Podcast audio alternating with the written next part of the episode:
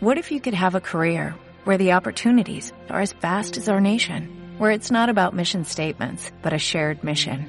At U.S. Customs and Border Protection, we go beyond to protect more than borders, from ship to shore, air to ground, cities to local communities. CBP agents and officers are keeping people safe.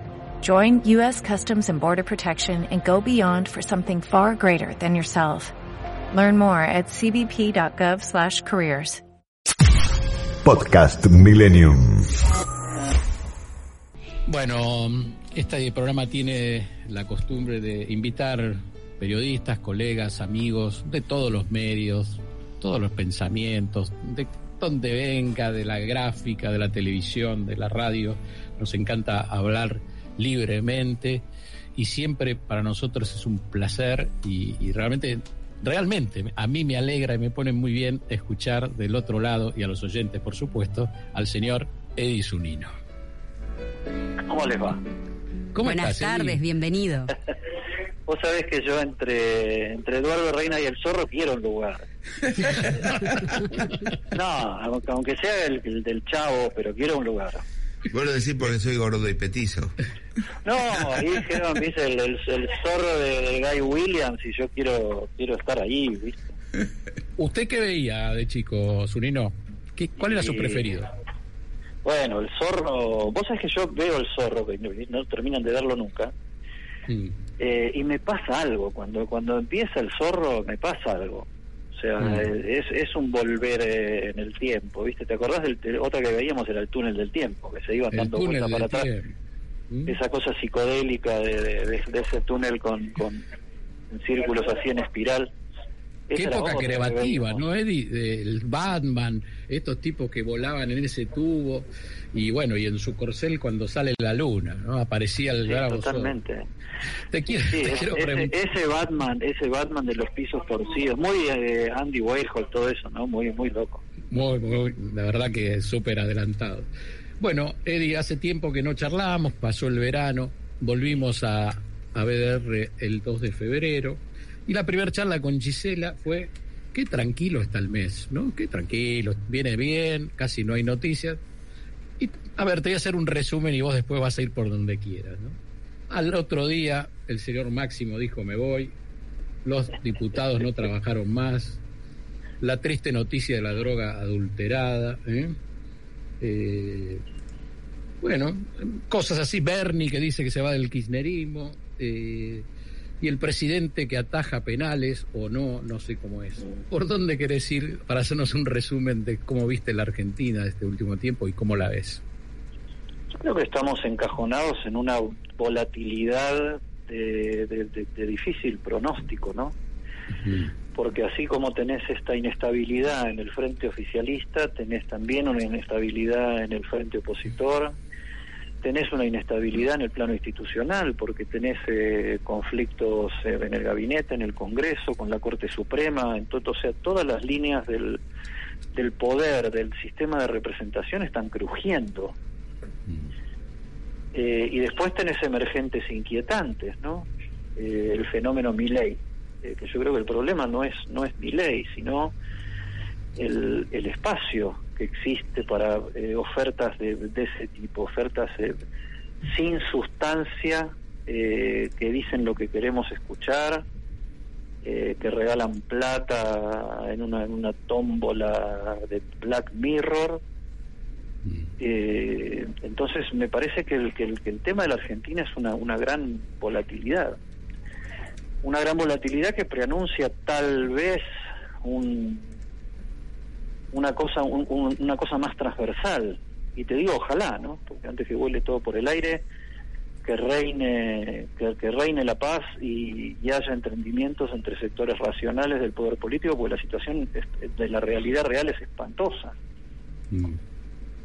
Eh, el espectáculo de, de- de Aníbal y Bernie peleándose, eh, que representa una interna política real, eh, pero montado sobre un tema que es, es dramático en el día a día de, de las personas, sobre todo en esta partecita del país recontra superpoblada, donde salir a la calle ya es una, una hazaña, ¿no?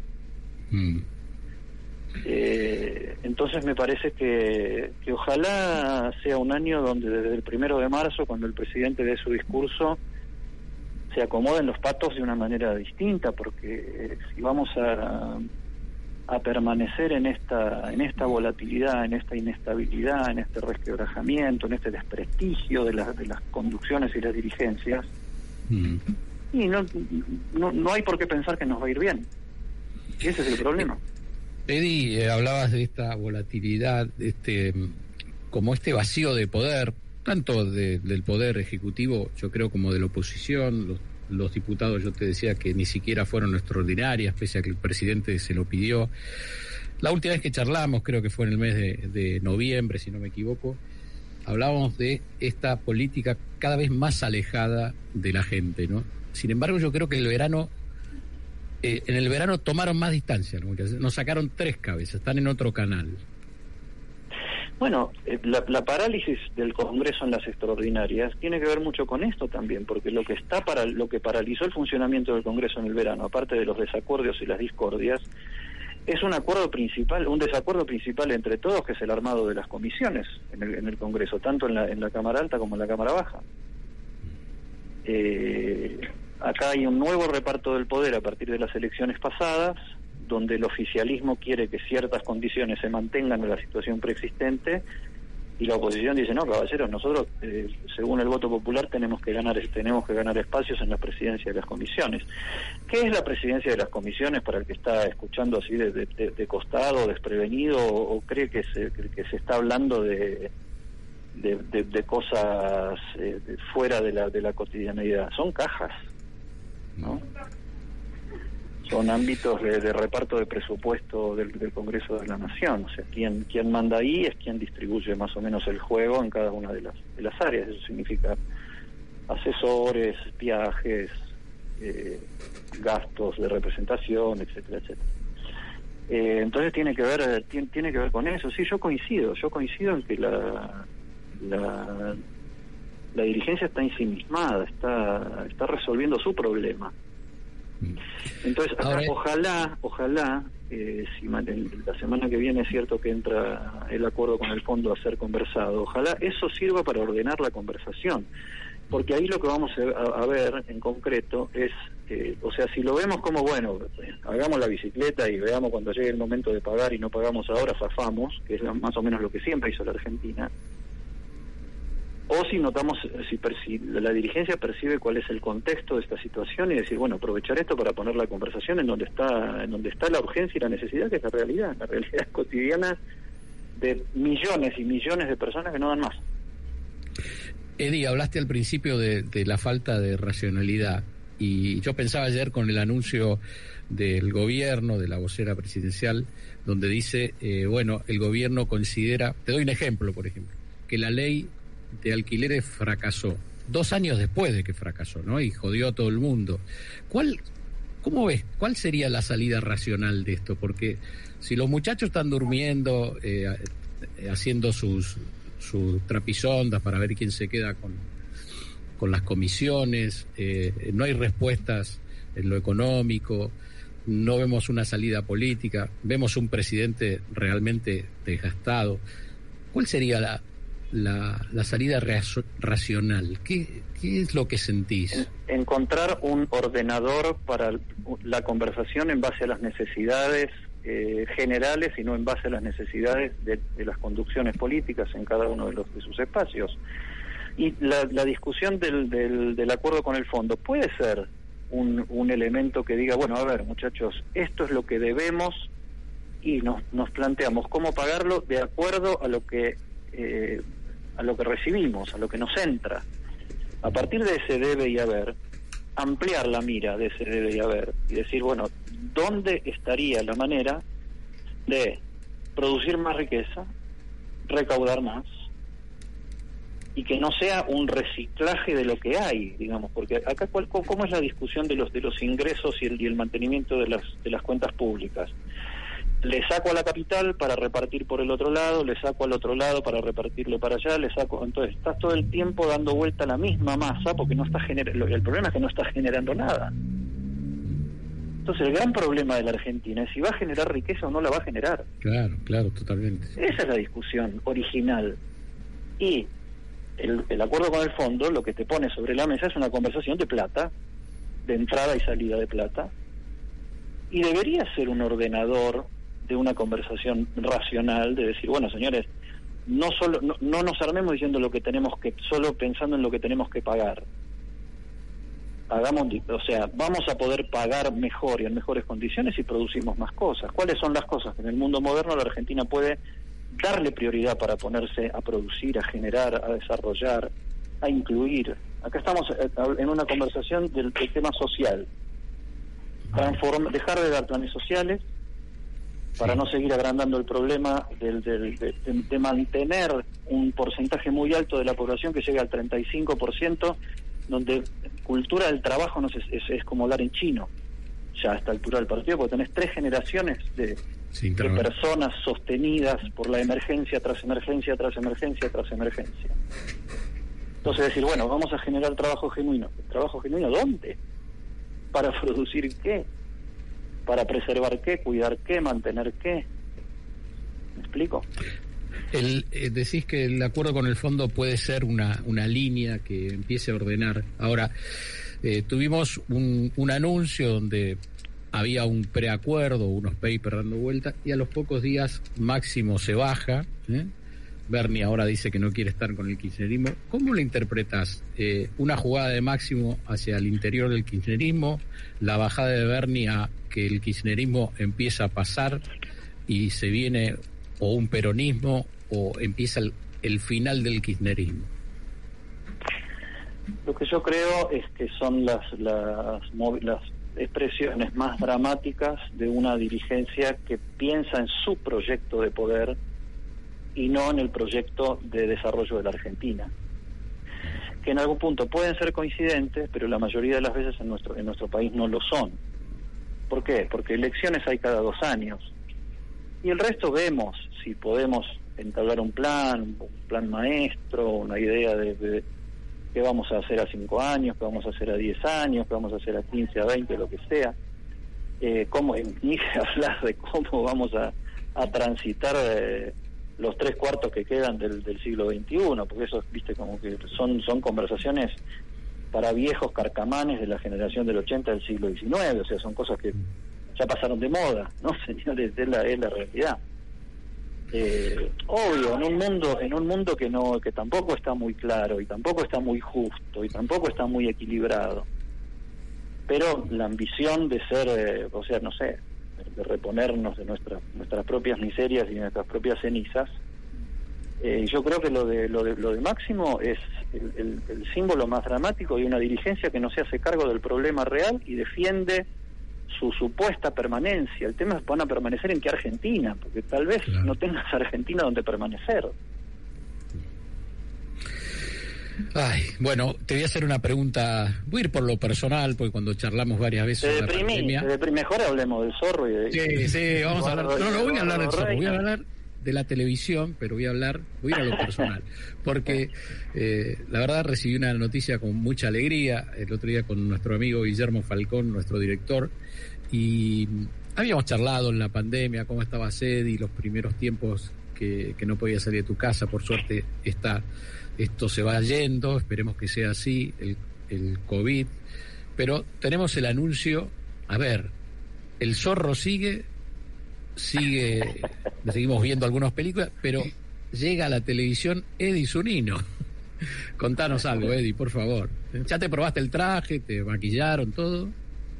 Sí, sí, estuvimos haciendo las, las fotos, vamos a conducir con Marcela Pagano en quien estoy descubriendo una gran compañera de laburo, un, un programa diario en A24 desde el lunes de 19 a 21, eh, que ya se está llamando Para que sepas, eh, con un gran equipo de periodistas jóvenes, Rosario, Rosario Ayerdi, Martín Angulo eh, y, Raji en el tema internacional eh, y después bueno algunos otros algunos otros compañeros que irán entrando y saliendo hasta establecer el equipo definitivo porque viste cómo es la tele empezás de una manera con un plan y al rato te vas dando cuenta de que plan no era ese y la, realidad y la dinámica te va dando, te va, te va armando el proyecto sobre la marcha, ¿no? Pero por el momento muy contentos. Muy contento. ¿Y cómo sentís esta, esta vuelta a la normalidad, cierro comillas, de, bueno, y estar en el canal y estar probando, me imagino, la escenografía y como decís con tantos compañeros? ¿Ya, ya se liberaron del protocolo? ¿Ya se piensa de otra manera? Yo estoy un poco como el que es el que salió de la cueva de, del zorro, de Batman. veo, las luces y me tapo así porque me encandila. Este, no, eh, la verdad que, bueno, con la mayor naturalidad posible, barbijo todo el tiempo, haciendo la mayor cantidad de reuniones que se pueda vía remota, pero hay que encontrarse porque viste que la, lo que lo que no nos dio el, zoom digamos es esa esa esa calentura y esa creatividad que te da el, el guiño el mirarte el interrumpirte el, eh, el, hacer un gesto al otro cuando está hablando el otro y qué sé yo no esas, esas cosas que a ver que eh, hablando mal y pronto yo le llamo el pelotudeo pero eh, Guillermo Falcón que me conoce bien trabajando sabe que a ese pelotudeo yo le doy un sentido muy creativo muy de muy de de descubrir cosas y de, proponer y negar y aceptar y dar vuelta y, reírse y preocuparse porque no te sale y, esa cosa que es que es el proceso creativo de un, de un producto no de un, producto donde eh, que, que, no es material no que es este es, todo todo inasible es todo todo todo etéreo. O sea nosotros hacemos contenidos y son contenidos qué sé yo inmateriales, gaseosos, con información, o sea, nada que se pueda tocar, oler, palpar, pero que nos moviliza un montón y nos genera cosas físicas también, ¿no? Si me permiten... genera, ¿no? Perdón, eh, eso que te genera, eh, bueno, un hombre de la gráfica, de la radio, también de la televisión y ahora con su propio programa. Eh, las cuando cuando actúas en la radio, cuando actúas, no, perdón, cuando trabajas en la radio, cuando trabajas en, la gráfica y ahora en la, televisión, eh, ¿cómo reacciona el cuerpo, como decías, no? ¿Cómo reacciona la pasión? Y te, te, moviliza, te, te, motiva, ¿no? O sea, es como un, es como un fuego, como una, una como, qué sé yo, no, sé exactamente qué sentirá un, auto cuando se prende el motor y, y está arrancando y está levantando velocidad. Eh, imposible de saberlo, no seguro que no sienta absolutamente nada porque no es sensorial lo suyo, pero yo creo que es algo algo que se puede se puede establecer de esa manera. Eh, no es eh, tampoco tampoco es material, o sea, es, es, químico, es, es, hormonal, es es qué sé yo, es una mezcla de, de a ver, es como como como como tener miedo, pero no podés ir a, ir hacia otro lado que hacia ahí, ¿no? Maravilloso.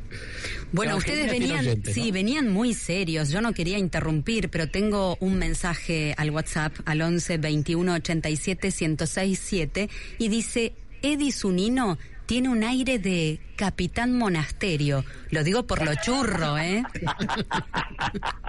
Muy bueno. Bueno, eso también mide el aspecto generacional de, de mi hinchada, ¿no? De mi fan.